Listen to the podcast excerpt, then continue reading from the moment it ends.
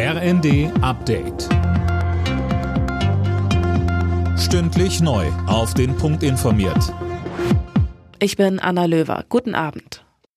Bundeswirtschaftsminister Habeck stößt mit seinen AKW-Notreserveplänen weiter auf Widerstand. Tom Husse, der Betreiber des AKW ISA 2, hat dem Ganzen jetzt eine Absage erteilt. In einem Brief heißt es, es sei nicht möglich, das AKW bei Bedarf einfach schnell wieder hochzufahren. Man wisse auch gar nicht, wie das laufen solle. Es gebe keinerlei Erfahrungswerte, so der Betreiber weiter. Habeck selbst zeigte sich verwundert und sprach von Missverständnissen. Es gehe nicht darum, die AKWs ISA 2 und Neckar-Westheim mehrfach hoch und runter zu fahren, sondern einmal zu entscheiden, ob man die Kraftwerke braucht oder nicht, so der Minister.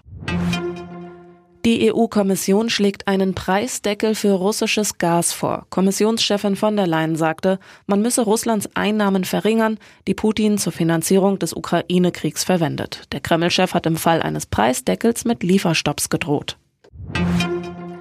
Die Bundesregierung will gezielt gegen den Fachkräftemangel vorgehen. Dafür wurden mehrere Maßnahmen vorgestellt. So sollen unter anderem die duale Ausbildung und die Weiterbildung von Beschäftigten gestärkt werden.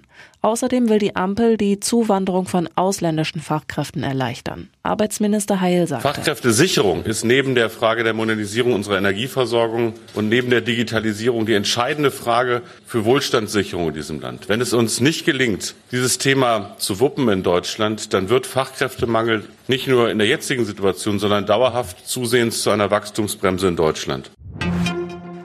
Nach dem massiven Fischsterben in der Oder kann das Wasser des Flusses nun wieder uneingeschränkt genutzt werden. Die Wasserqualität habe sich deutlich verbessert, heißt es von den Behörden. Es werden allerdings noch weitere Proben entnommen.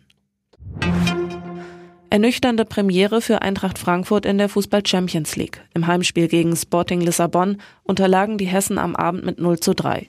Im nächsten Gruppenspiel trifft Frankfurt am kommenden Dienstag auswärts auf Olympique Marseille. Alle Nachrichten auf rnd.de